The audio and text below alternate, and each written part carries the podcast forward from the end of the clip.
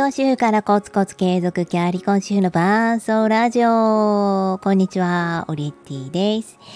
このチャンネルは子育て、仕事、キャリア、全部諦めたくない。でも忙しい。そんな風に思っているあなたと共に歩んでいくキャリコン主婦オリッティの伴奏ラジオでございます。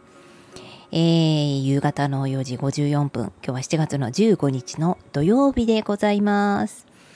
やっと一人で収録する時間ができました先週1週間は子どもたちが順に、えー、熱が出てしまい、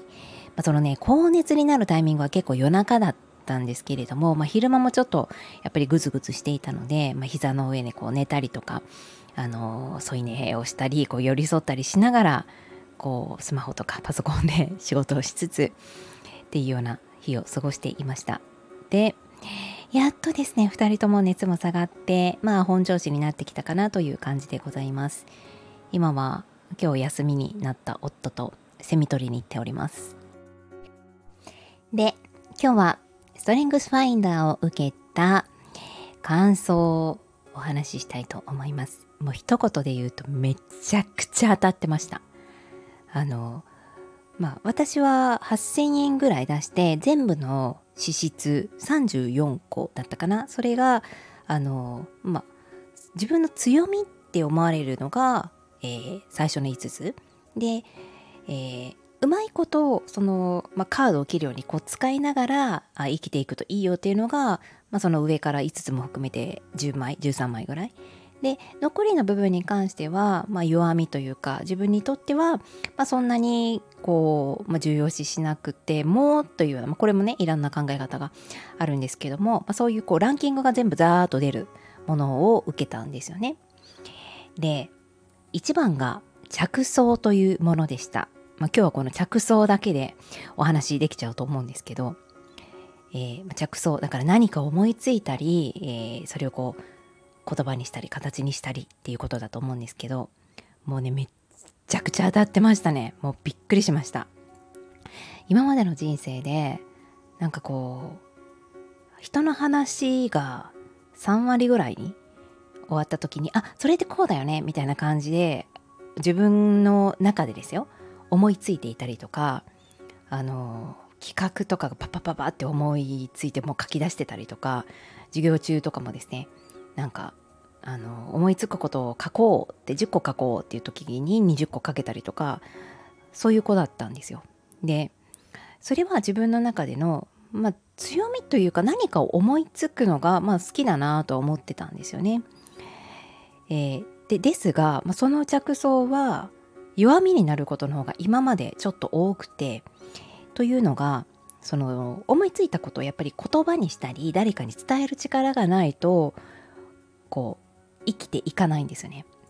社会人1年目の時だったかななんかの企画のプレゼンをする時にもうなんかもうどうしようどうしようってこう全然思いつかないってみんながなってるところも私も5つでも6つでもめちゃくちゃ思いついてたんですけどそれを実際に先輩にプレゼンしたら「は？何言ってんの?」って言われたんですよね。であそっか。ちょっと私が思いついたこんな企画はまあダメだったかな。でも面白いと思ったんだけどなと思って家に帰って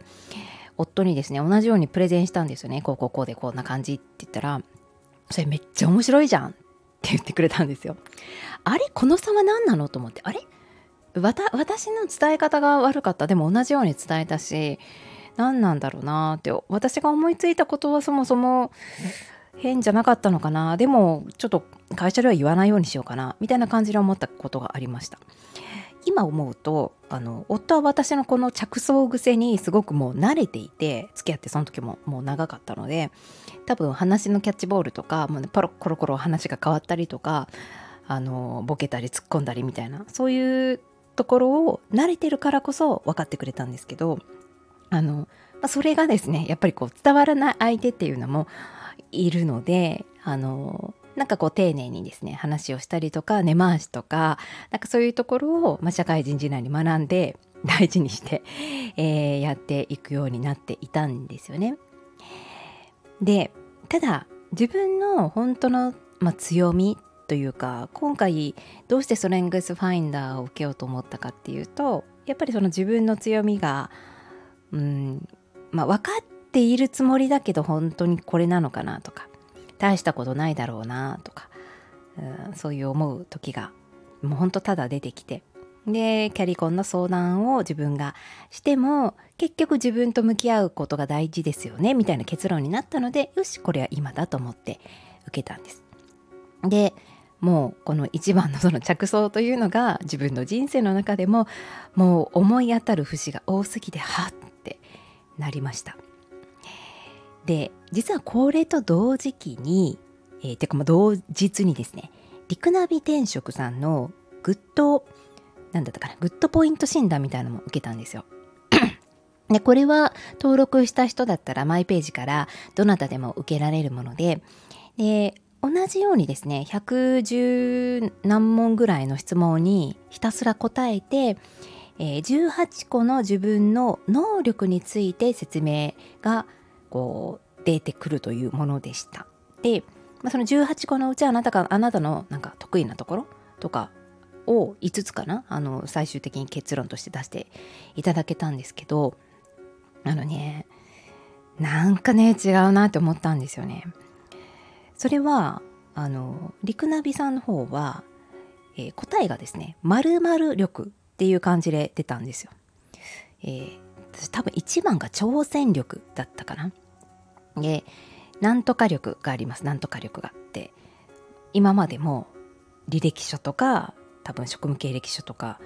プレゼンとかで何回も言ってたと思うんですけどそれをですね実際に、えー、文字にされたのを見た時に、えー、しかもねストリングスファインダーの結果より後に見たんですよね。うわなんかめっちゃ陳腐だなと思ったんですよね正直。あのまああくまでこれ主観ですよ私の。でもストリングスファインダーの方って自分のあくまで中身の資質の部分を見てもらっているわけで、まあ、例えばなんかあなたは料理が得意ですねとかってうん？なんていうのかな？料理とか勉強っていうところっていうよりはその、まあ、分析をするとか、えー、なんだろう？資料深いとかね？なんかそういう、えー、ところを見てもらってるに感じがしたんですけどこの陸鍋の方はなんとなんとか力っていうところでなんかこう何かをやるその力の部分ってっていう感じあ難しいなあの本当にね受けて 受けるのをぜひねこうストリングスファインダーとは違って無料で受けれるのでうんやってもらえたらなと思うんですよね。あのそのねなんか説明の文章も綺麗にねまとめてくれててあなたは挑戦力があるので、えー、結論社会的にもこういろんな人たちに認められるとか周りがあなたをこう認めるようななんかそんな存在になりますみたいな感じですごい綺麗な文章でまとめられてるんですけど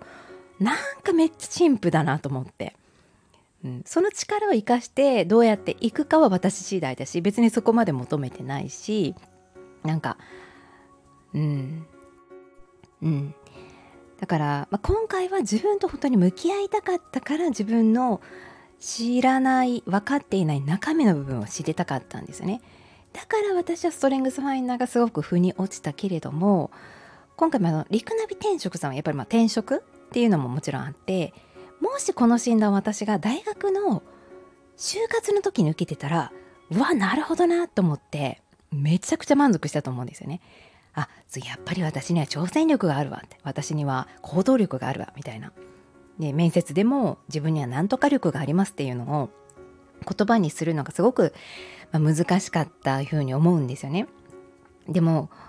年を重ねてくると何とか力がありますとかっていうよりも言葉でするよりそれちゃんと結果でしますよみたいな感じになってくるじゃないですか。で実際に仕事をして自分のやってきたものはこういうものです。こういう数字の結果が出ていますっていうのを見せてこう就職でこう面接とかでねあの決まっていくことが多いと思うので、うん、だからあ今はもうもうこれはいいんだ。私はこのなんとか力は卒業したんだなって思いました。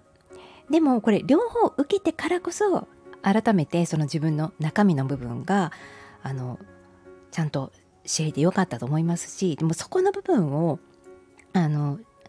知らなきゃな知りたいなって思ったこのタイミングで受けたからこそスーって入ってきたなって思っていますなので就職する前の専業主婦時代に多分このストレングスファインダーっていうことを聞いてあの受けてみなよって確か言われたんですよね育休中のママさんとかに。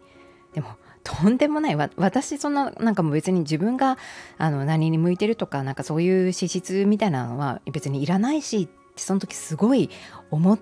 たのであの思ったんですよ思ったんですけれども後々になるとあの時こう受けてちょっと自分と向き合う材料というのを持っといてもよかったなというふうにも今となっては思います。でこれまあ